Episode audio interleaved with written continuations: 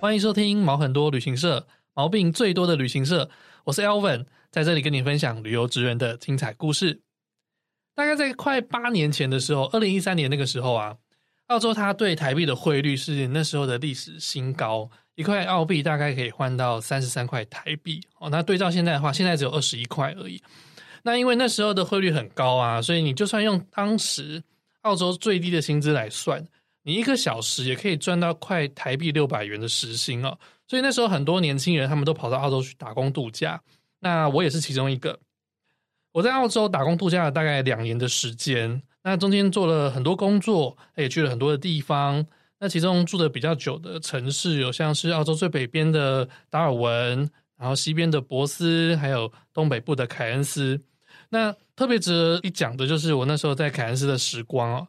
因为以前我在台湾是当带团出国的领队，但是我在那边呢是担任当地呃负责接待的华语导游，那也是我第一次尝试导游的工作。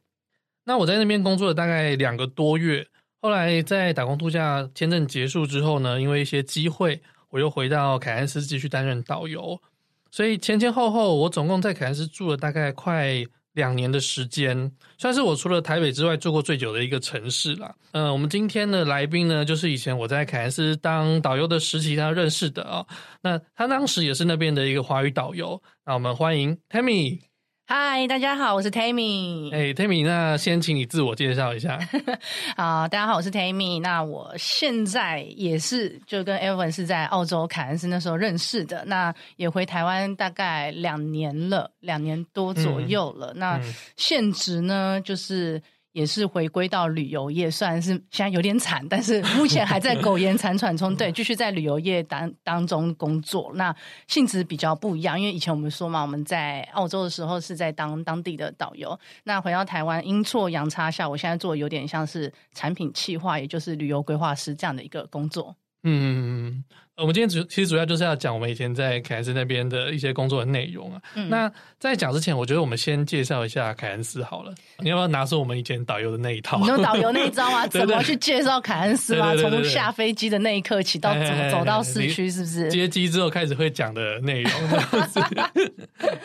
对啦，因为通常会凯恩斯就是最主要就是大堡礁，其实就是全世界最大的一个珊瑚礁群的一个区域。其实要去大堡礁。并不是说大家所知道，只要去凯恩斯就好。其实再往南一点，呃，在 Brisbane 的北方啊的一些小岛，从那边开始，其实就已经是大堡礁的一个延伸之地了。整个大堡礁的总体面积之大是台湾的两倍。对，嗯、我们以前会唬烂大陆客，我觉得台湾跟客人跟大陆客人比较不一样。我觉得台湾人不好骗，你知道，大陆客你怎么讲他就怎么信。我们我们听众应该会有大陆人吗？没有，我不知道，对 没有，就是他们比较单纯，所以就是比较容易相信导游说的话。所以，我们以前会有一个一个话术说法，说你如果今天啊，像一个太空人一样飞到外太空，去从太空中俯瞰整个地球的时候，你就会看到，哎呦。蓝蓝的有没有？有一片对蓝色的缎带在对对对澳洲的外海上，深海，你可以看到两样东西，一个是长长的长城，对，万里长城是看得到；另外一个肉眼看得到长长的是什么？就是大堡礁了。对，你就可以知道这个范围是如此之大。那海洋生物种类是非常丰富的地方，所以基本上，所以会去到凯恩斯的，绝对就是对这种海洋资源啊，是绝对有一定的兴趣程度，以及一种憧憬梦想，要去这个世界自然遗产之一的一个地方。嗯，除了那就是大堡礁之外，其实那边还有另外一个特色，就是热带雨林。对，对，但相对台湾人来讲说，因为台湾的山其实很多，嗯、所以对台湾人来讲说吸引力不见得那么大。但是对其他国家的人来说，你同时可以看得到又有海景，然后又有山上原始热带雨林的风貌，是蛮不容易的。对，所以那边两个。旅游的特色，一个就是这个大堡礁在海里面的，另外一个就是热带雨林在山上的，上山下海，通通都可以。对，其实一般游客在这边不会待太长的天数，嗯，通常大概会停留个两天到三天左右。大陆客如果走团的方式，大概就是两天到三天啦。那、嗯、以我们那种当地住宿的经验，我会觉得慢慢玩，好好的玩，深入玩，大概一个礼拜。就差不多了，嗯、多了就是好酸、好水、好无聊。无聊对，这我们住在那的人就是最有感触了。对，嗯，那你当时候怎么会知道那边有这样子的工作？啊嗯，也是因为当初很早期接触潜水的关系，因为那时候很多潜水教练啊，在还不流行的时候，他们会去考的那些人，除了爱玩水，有另外一个志向叫做想要去在世界各地工作。嗯，那最快的管管道可能比较不会念书嘛，没有说像 也不能说人家不会念书，会念书就去当工程师啦，对不对？出国留学了，那可能说我们运动细胞比较发达的，又想要出国工作的最快速的方法，潜水教练刚好是一个还不错的门槛跳阶。那也是这个关系，蛮多朋友已经在凯恩斯那边当潜水教练了，所以。知道我要去澳洲 working holiday，他们就说来来来，你赶快来，嗯、来这边哦，有很多工作等着你。然后我想说、嗯、啊，我又不能当潜水教练干嘛？他说哎，可以当船员呐、啊，船员也不错啊，每天就是看着海啊，然后陪客人聊聊天啊。嗯、对，他没有讲到是还要接呕吐物啊，或者是 对对用片的，对对对，讲没有讲坏的，对不对？嗯、那那时候就知道哎，有一个工作就叫做导游。嗯，嗯对，这是机会蛮难得的啦，因为。你说导游嘛，世界各地都有中文导游，那为什么会特别讲凯恩斯的这地方？最主要是风景优美，有大堡礁，每天出海很轻松。另外一方面是，老实说啦，澳洲的这种旅游业啊，你能够当导游的人，你们自己出国过，很多都是当地人，不然就是当地住很久的一些老华侨。嗯，那我们这些背包客有什么样的机会可以当到导游的话，哎，人家就推荐凯恩斯了。为什么？嗯、因为那个地方毕竟。世界级的观光点，那他会在过年期间会有很大量的需求，是需要这些导游。可是偏偏那个地方啊，说世界级观光点，但人口不多，因为它其实就是老实说，凯恩斯就很像我们垦丁大街这样，或是恒春大街这样，一条街就结束了。因为大部分人都是在海上活动，不是在路上，不然就是去山上热带雨林做活动，嗯、所以当地居住的居民并没到这么多。相对的，那工作供需。的失衡，变成说我需要的人多，但我人并没有这么多。因此，如果你想要踏入这个所谓的导游门槛，比较。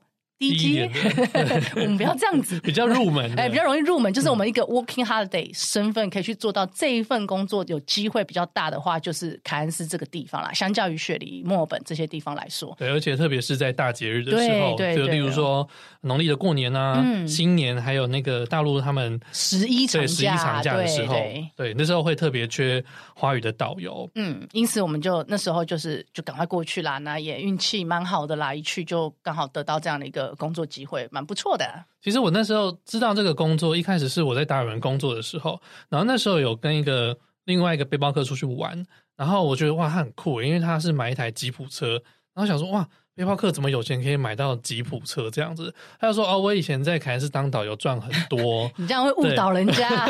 以前嘛，我说以前，然后以为我们都暴发户。没有，我后来也没有，我 我们已经过那个黄金时期。对对对对。他就说：“哦，那边很棒啊，就是有山有水，然后是世界级的自然遗产这样子。那去那边工作很好玩，那天天天天泡在水面跟鱼游泳这样子。嗯，所以我那时候就一直有一个憧憬。所以我是到。我签证比较后期的时候才去那边的，嗯、对，那当然有点相见恨晚了。对对对，因为如果早去一点，搞不好我真的可以赚蛮多钱。是，我是运气好，一去就做这份工作。嗯，你算是比我早一点进去的。应该说早一点到凯恩斯，不代表说比较早到澳洲啦。嗯，对啊，因为你第一站跟我们每个人选择的地方是不同的。嗯嗯。哎，那我们刚才说到好赚，那到底是有多好赚？我们来讲一下。其实我们 真的不能给大家有太高理想化。对，因为啊，反正现在出不了国，就这样听听就好了。哎，搞不好有在那边的人。其实坦白说，现在疫情关系，我觉得哪怕是恢复之后，可能两年呐，对啊，也没办法那么快恢复啦。那我们当初刚好盛逢在一个辉煌时期的末端，真的必须要讲末端了。嗯，那那时候就是以你做白工薪水，一个小时可以赚十八块，我们算整数好了，二十块比较好算。来算的话，嗯、一天工作好了不起八小时，你可以赚一百六。那以我们导游来讲，凯恩斯导游比较特殊啦。凯恩斯导游是属于有底薪制的，哎、欸，这个我不知道大家知不知道，因为有些地方的导游，比如说雪梨啊、墨尔本啊、黄金海岸这些，是可以带客人去逛逛街，嗯、我们就不用讲得太明显，好不好？我说的是大陆客哦，哈、嗯，好，我们我说的是大陆客哦，先就是买东西啦，就是买东西。嗯、对，大陆客的那一种 shopping 团可以带进店，因为毕竟他们消费力惊人，所以很多导游为了要赚更多的钱，他就跟公司谈条件嘛，我就用抽趴的，我不拿底薪，抽趴抽比较高，我就可以拿的比一般底薪高。那凯恩斯特别，因为凯恩斯不用去进店，不用 shopping，变成说我们是主要是带客人出去玩玩，讲讲一些大自然的生态嘛。那可以卖一些水下的活动，或者是天上的活动，嗯、因为最漂亮的就是要去坐直升机。那这个不多讲，你最会卖的在我对面，对，最会卖直升机的在这边。对啊，因为每个城市它的重点不一样。那在凯恩斯的话，主要就是一些户外活动为主。那刚刚有讲到说，它两个自然遗产，一个是就是山，一个是海。对。那大堡礁的玩法呢，通常有两种，一种就是上天，一种是下海。下海的话，跟你所有去到的海岛国家一样啊，你需要去浮潜啊，或者是去深潜看一下它水下的世界，因为它的这个珊瑚礁的保存，还有热带的鱼群，其实是非常的有多样化的。但是它更壮观的一点，就是因为大堡礁会列入世界自然遗产，是因为它非常的大，全世界没有更大的一个珊瑚礁群。呃，出现在地球的任何地方，所以你要怎么欣赏这个壮观？你需要到空中用俯瞰的方式去看。嗯，所以那时候在那边最热门去看大堡礁的这个活动，就是坐直升机观光。对，那直升机观光它的费用其实蛮高的，我们那时候是卖三百九十九块澳币。对对，但是呢。呃，来这边的大陆人，他们其实就是冲着这个东西过来的。来就是要上天，不上天就等于没来过大堡礁。所以反而没有什么 肯不肯花的问题，而是你定不定得到位置。对，因为每一团过来的人，他们都是要去看这个东西。从空中看，你可能会疑惑，想说啊，我空中看，那我坐飞机飞过去不就看得到？错。哦，因为飞机飞机的高度会高很多。对，你要的是近距离那种低空俯瞰，然后这样飞过去，从空中往下看，阳光折射在这些五颜六色的珊瑚礁上，折射上来各式各样颜色，非常的梦幻。而且对，其实不只是对大陆人。对台湾也是，你其实平常不会有太多坐直升机的机会，对对，所以你在这边除了是体验坐直升机，你还可以看到这个大堡礁的风光，所以它这个卖点就非常的好。对对，除了卖点非常的好呢，其实对导游们的分润呢也是非常的不错。对，对，以当时的状况来讲啦，我们那时候卖一台，就是我们会说哦卖几台直升机，就是卖了几个人去坐直升机了。对，那。三百九十九块，其实我们一个人可以抽一百块的这个 回扣。我们不要讲那么明白，我们就说我每卖掉一个人赚到的佣金等于一般白黑工好了，一天一天的薪水，薪水，甚至他们还不一定赚得到。嗯、重点来了，我一团可能最多可以来到四十个人，嗯、最少也有来到二十几个人。如果我全团全上，哎，不好意思，你一个月薪水我在一天内就赚到了，甚至你两个月薪水我在一天内就赚到了。而且一个好处是因为在那边待的团时间都不长，所以你就是两三天就换一团，所以你每两三天又有一次新的机会。我每两三天就赚你一个月的薪水，我每两三 没没有没有没有天天过年啦，对不对？这是这是太过于理想。对，那边是一个蛮靠天吃饭的，对对，因为他所有的户外活动，如果碰到很差的状况，就是说下雨打雷啊，对，那你。你不止天上飞的不能坐，你有时候连水下，甚至连船都出不了。对，所以就是非常靠天吃饭的。而且我们因此这样有没有训练一个非常特殊的才能，叫做我们会自己看卫星云图，有没有？对，我们不需要气象报告，因为澳洲的气象报告从来没有准过。对，还不如我们自己打开那个雷达观测站去看那个云，然后我们就跟客人说：“哎，不用担心，我们大概再过十分钟，这个云就走，我们就能飞了。”然后十分钟 准准准的那种。无论如何都要把它推。对，一定要赶快送上去。哎，一次就人家一个月薪水，看你卖不卖？卖啊，拼命的卖。但必须要说，那是以前的状况了。以前对啊，对大陆客人。对，那现在 后来就是。大陆客的这个消费力有慢慢的在下降当中啦，嗯，所以啊、呃，其实我说真的，到后期，这就是近几年来，不止去的游客慢慢的变少，然后消费力也慢慢的减弱，所以呢，这是一个过去的辉煌时期，你现在再去，不见得会有那么好的。这个收入水平，对，你不要之后去说啊，那个 Elvin 骗人啊，那 Tammy 骗没有，好不好？那是过去，我们再次、嗯、我必须跟你说，那是曾经的事情。Ever 对，对呃，不会，因为 Never 就不知道。好，那我们到这边先休息一下。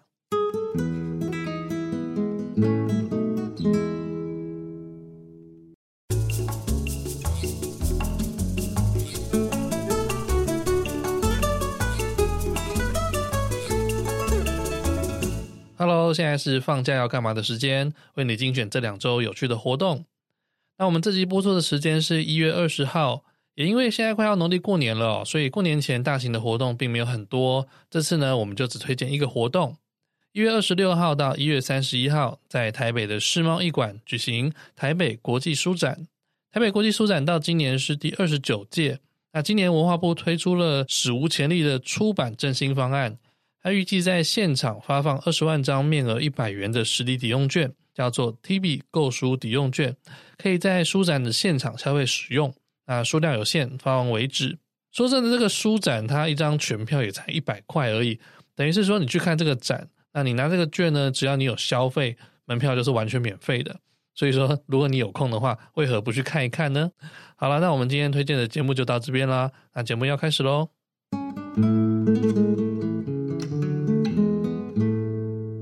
你在那时候在大陆团有碰到什么有趣的事情吗？以前我们在凯恩斯，只要到通常过年期间很衰很倒霉，很容易遇到台风季。嗯，对对对，像我个人就遇到蛮多次的。那那时候有一个印象非常深刻，就是说刚好那一团运气很好，运气好有两个好是好在。遇到很好很好的领队朋友，也是大陆那边上海的一个领队，跟我感情非常的好。他要来，我很开心，因为我们可以一起作伴、一起工作，那种感觉很棒。那另外一个运气好叫做遇到台风，为什么？正正正向一点嘛，我们做人要正向，我们不能说衰啊，对不对？就遇到台风，运气很好，所以就是船就出不去了。那中国客人跟台湾客人不太一样，一个点叫做中国客人不信。他觉得你在骗他，对，你应该知道啊。那你就走出去看呢。哎，对，好死不死的，那在凯恩斯台风很奇怪，因为我们有那个大堡礁的保护，啊，又加上又有那个哦，我们有山脉，因为有热带雨林高原的关系，其实风有时候也会被挡到。嗯，所以当你说，哎，不好意思，明天台风船船不能开的时候，客人会炸掉，因为外面。无风也无雨，很尴尬。可是问题是，过了大堡礁的那个外海，因为大堡礁有分内堡礁跟外堡礁。到外堡礁的时候，那个是波涛巨浪，你是看不到的，因为太远了，你是看不到的。因为通常我们去外堡礁坐两个小时的船嘛，你想象一下这个距离，最好是我眼睛看得到，外面再大浪你也看不到，我也不可能开船出去让你看。对，所以那时候客人就闹啊、吵啊，说：“嗨，我们来这一趟就是为了要去大堡礁看。”哎，我觉得有些客人会这样子，他去不到，他就会讲的很重要，然后叫你陪他。然后妈，到时候可以出海叫你下水，你就不下。对，对，就是有这种人。对，总之他们就闹啊，然后后来哎，好险有开始下雨了，然后我我们那个领队就霸气了。对、嗯、我很喜欢遇到这种霸气的领队，他怎么直接站出来了？啊、因为毕竟。他是他们的同胞嘛，对不对？嗯，他就说：“那别闹，你们现在这边跟我闹没有用，我现在要去帮你们抢机票，因为你的飞机都停飞了。嗯，我跟导游现在去帮你抢机票，你们给我好好的回房间休息。你跟我吵没有？你跟我吵抢不到机票，你们要多待两天三天，你后面都影响了什么的哦，泼辣，上海妹子很泼辣哦，真的 对，哎，四川更泼辣，对，好，然后他就拉着我转头就走，客人也傻眼，哎，可他们也知道这是很严重的事情，严重的事情，因为的确你没拿到机票，也就真的。继续待喽，哪都去不了哦。嗯嗯、你说会退费吗？也不会退啊，因为这是自然因素，大自然因素影响，不是我们害你的。对，结果你知道我们去哪里吗？我们去喝下午茶。就其实没有那么严重。不是啊，不是，因为机票有我们公司蛮好的，已经有人去抢了，也真的要抢，哦、但是我们公司就是很 support 的，就是已经早就派人去抢了，所以我们就是不需要过去了。嗯，然后也运气很好，有抢到。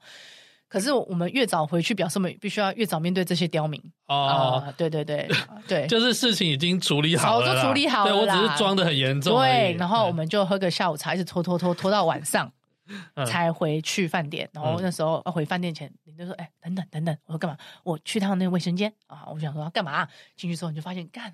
超强的，他把他的头发弄超湿的。他说：“你也来一下。”然后 我们两个就把头发弄湿了，还在滴水的那种，衣服也湿湿的，一副淋过雨的样子。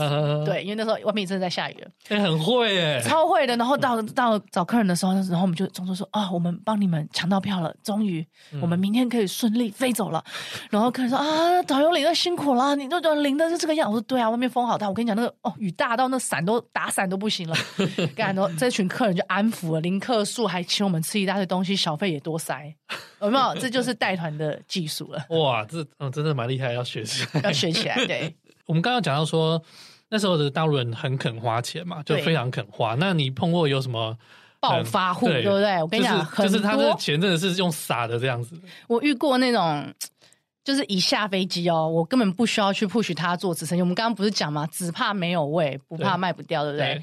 他一下来，他直接拿一叠那个一百元绿色的哦，澳币澳币对，澳币是绿色，我们最喜欢看到绿色的。对，澳币它最大的面额是一百块澳币，然后是绿色的。他直接拿一叠就丢给我说：“我知道过年都要抢，我现在这叠钱就放你这边，有什么你就抢，因为他们是家族旅游，就从里面扣就对，对，就叫我直接从里面扣，而且他在那个饭店大堂，哎，就这样一叠这样绿色拿出来，我整个吓傻眼，然后我就看了领队一眼。那时候应该还没有银银联卡，我想这时候你就要感谢领队，这表示领队有帮你铺点好，对对对，做好功课，帮你在客人做一点心理建设，让我这个导游很轻松的去做这件事情。嗯，可是你要知道，凯恩斯啊，他还有另外的地方也很有名。也不是有名啦，就是凯恩斯，它在澳洲的地理位置是属于在澳洲的北方。那澳洲的北方呢，有一个人种叫做土著人。你之前应该有聊过阿宝，嗯、对，对，阿宝很多，所以在相较于治安方面，安全是安全，但是你还是要注意一下阿宝，嗯，因为他们就是有点不受到控制的。一些法律规范。的 一个族群，对对对对对，所以当他一在那个很多人面前秀出那一叠一百块丢给我说随便你花，你只要抢到你就先花，剩下再给我的时候，我心想哇靠，我赶快先还给他说大哥大哥没问题，我知道你可以什么都玩，我就去帮你抢，你要干嘛我就尽量帮你用。哦，你赶快先收回去。但我觉得我这个都还算 OK 的，但。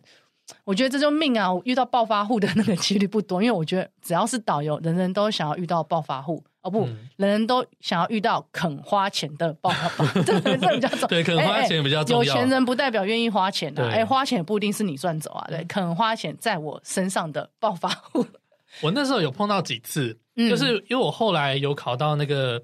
呃，驾车的执照，对，所以我会有机会接到一些小包团，那是那种家族可能只有四五个人，哦，那个就更有钱了。对，那有一次我接到一组客人，他们只有三个人，夫妻两带一个儿子过来玩。那他们来玩好像四天还是五天吧，应该是五天。然后我只接待他们四天的时间，嗯，但他们住的比较远，我可能就是我要接机，我要开一个小时的时间到凯恩斯北边的另外一个城市叫。道格拉斯港，对，道格拉斯港。那我就需要这样接送他们，然后他们的行程都已经大部分都已经定好了。对，那其实他们人非常的客气。然后他们那时候在凯恩斯，刚刚有讲到说出海啊，那他们那时候有订两天出海，分别是在凯恩斯出海和道格拉斯港出海。嗯，那他们第一天去完之后，觉得哎好像有点累，所以他他隔天也是要出海，从道格拉斯港出海嘛。他前一天晚上就打电话跟我说。哎，那个 Elvin 啊，我觉得我们今天玩的有点累哦。然后，那你明天帮我取消好了，这样子。不去啊？对，他就说，嗯，我们都不去，我们在饭店休息，钱不退。对，那对我有我有特别跟他讲，我说重点啊，这个因为订好了，然后我们在就是那么短的时间内，他是不能退费。哦，没有关系，那你就过来带我们去吃饭就好了。嗯嗯嗯。那我觉得很扯，因为那个费用非常的高。对，那我们一般是坐船出海到。我们就到就要到大堡礁里面去玩，等于玩一整天这样回来，回来都已经可能五点多六点多了。那他们还更升级了，他们是坐直升机过去，他连直升机都放弃。对，他坐他们是坐直升机过去，再坐船回来，嗯、而且是连我的票，我的直升机票都包好了。嗯嗯，一个人大概要五百块澳币吧，超贵的，你自己换算台币哦，五百块澳币。数学老师在家哈，我们四个人就是两千块澳币。然后他就说：“哦，没关系，我们就在家休息就好了，带我去吃饭就好了。”两千澳币是多少人的薪水啊？我那时候打电话跟那个直升机公司讲的时候，他还一再再三跟我讲，他说：“哎，这不能退费哦。”我说：“对，客人说他没有关系。”嗯，然后他他们都笑，他就说：“哇，怎么有人有钱到可以这样子花这样子？”对，然后对，所以后来那隔天他们就没有出海，就带他出去晃晃啊。然后后来那天在吃饭的过程，他就跟我说：“嗯，那不然。”我不想跑那么远的，那这附近有什么好玩的？那我说，哎，这边也可以钓鱼啊。对，那其实海钓在那边也是蛮热门的一个活动。对对对。但其实大部分人都是跟着固定好的海钓船，就是它有固定好的时段，然后人数齐了才会出发。对。他说不用了，我们就直接包一艘船嘛。你跟我讲多少钱？对。然后我那时候去问，然后问是包一艘船，然后呃六个小时吧，是一千块澳币。哎，这样其实是便宜的。对，其实算是不贵。对对，所以他就包下来了。嗯，好，那我们隔天就坐船出海，这样子。那也是我第一次去海钓。其实我在澳洲有很多机会海钓，但我是唯一只有钓在那一次有钓过。就我没有那么爱钓鱼啊。对。然后真的船开到。外堡礁之后，它有一些区域，大部分是不能钓鱼，但是它有些区域，它有些鱼种是可以钓的。因为毕竟大堡礁是保育区啦，要钓要选一些特定的地区才行。哇，那个鱼汁好钓的，就是你随便你丢下去就咬，对不对？对，你那个对那个饵啊，你甩出去，然后它还没有沉底，就有鱼来咬了。对对，而且那个鱼随便拉都是三十公分以上大的，就是超都是超级大的鱼，嗯、所以那边在那边钓鱼非常有成就感。然后，但是我们出去真的开始钓鱼，可能才没一个小时吧，就要回来了。没有没有，一个小时哦。我们那时候还钓到鲨鱼哦，就是 好可怕，那边硬拉，然后就是 怎么怎么那么大力这样？对对，我们还用机器去把它转上来，然后发现是是一一只鲨鱼在下面，但鲨鱼不能抓了，所以就把它放走了。然后我们钓一个多小时之后，他老婆觉得哎，好像有点晕，然后不太舒服。所以我们出去了一个小时就往回开了，对，我们没有掉六小时，然后他一千块也花，他也甘愿就这样回去。就是有钱就是任性啊，对，非常的、嗯、真的是有钱任性。对，他们很多这种人呐、啊，嗯，然后那因为几天相处下来，他们也觉得我服务蛮好的，然后也很贴心，然后我们也相谈甚欢。小费拿了多少？这个重点，欸、拿了多少？对，对我那天送他去机场的时候呢。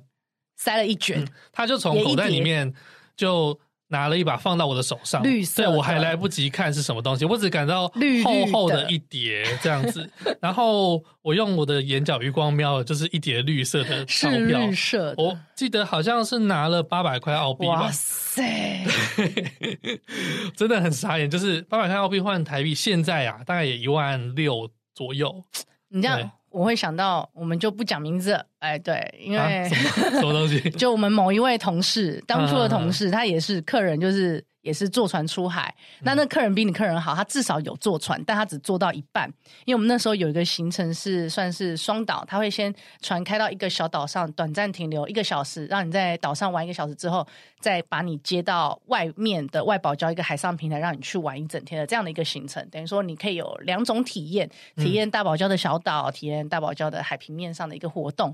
那他的客人是一坐到小岛之后就不愿意上船了，就是不愿意继续往外走了，因为。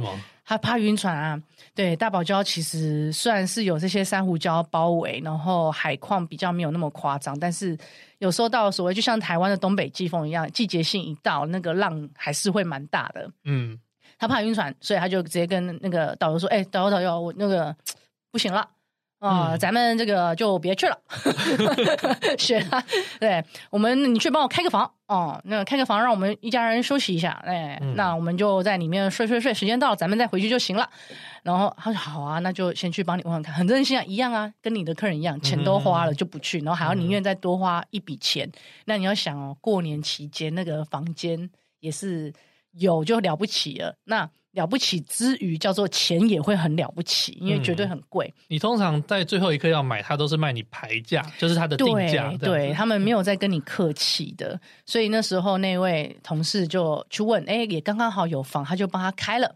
好，这个钱也花了。那他们说，为什么会让他印象深刻？这个客人就是因为他说，客人的小孩在里面好无聊，好无聊，玩玩沙也无聊。那进到房间也好无聊，嗯、然后老爸觉得好烦呐、啊。那给你个玩具好了，哎，什么玩具？绿色一叠又再度出现了。哦、不同的客人，不同客人。嗯，哎，他说他这傻眼呢。那个爸爸居然就是让小孩从包包里面把钱拿出来，这边撒，这边丢，这边玩呢。然后他说他就眼睁睁看到那个钞票有没有这样咻的飞到天空，然后不是都这样飘飘飘吗？嗯、飘进那个床的细缝里面。嗯、飘进柜子的下面，飘飘飘，他就觉得靠，这些怎么拿啊？他们会记得拿吗？而且他在撒这么多张，大人也没在看，那到时候在捡钱的时候，哇，那个会不会漏掉？对对 对，所以他说，一直到那一天他们 check out 要结束的时候，哦，重点来了，他中间呢、啊，爸爸要出去抽烟，可能没有烟友，然后就会找那朋友去抽，每抽一次就拿一张。小费给他，哇就聊一聊，就拿一张给啊，哎，比如说他姓陈好啦，就是呃，这匿名啊，哎，小陈儿，你辛苦了啊，然后你这样陪我们一整天在这儿没事干，我心想看没事干才好啊，没事干 哪里辛苦？对，他就给他一张哦，然后再抽一次，又再给一张，哇，陪他抽一根烟拿一张这样，一一根烟换一张哎，我服务一整天我都拿不到一张哎，那小费是陪他抽一根烟然后拿一百块澳币的意思之类，对，然后。后来他们 check out 的时候，就走的时候，他就有点在门口恋恋不舍，有没有？因为他已经很清楚知道哪些细缝里面有哪些东西了，因为他真的还没有去挖，他就只是把他们眼前看得到的都收起来，但是那些在缝里面，他真的都没有去清。他就恋恋不舍，这个眼神被那个男主人给看到了。啊、uh，huh. 小陈，你别看了，这个没关系，小钱，我靠，小钱，绿色的，小杰，那个我不会亏待你的啊，咱们就回去吧。然后结果也跟你一样，隔天到了机场，他说小陈辛苦了啊，那个也给一叠，他说也拿了好几百，我觉得这个。为什么我都遇不到这种客人？所以他们有钱人小孩的玩具是钞票，对，就是钱多到就是拿来玩，你知道吗？嗯、这集听到这边是不是觉得意犹未尽呢？因为这次和 Tammy 聊的非常的多，所以我们会拆成上下两集。在下个礼拜三，我们会把下半段放上来。下一集真的非常精彩哦，就在讲说带团的时候碰到猪哥的客人，还有怎么电他的故事，保证让你拍案叫绝。所以下礼拜千万不要忘记收听哦。那我们就下周见啦，拜拜。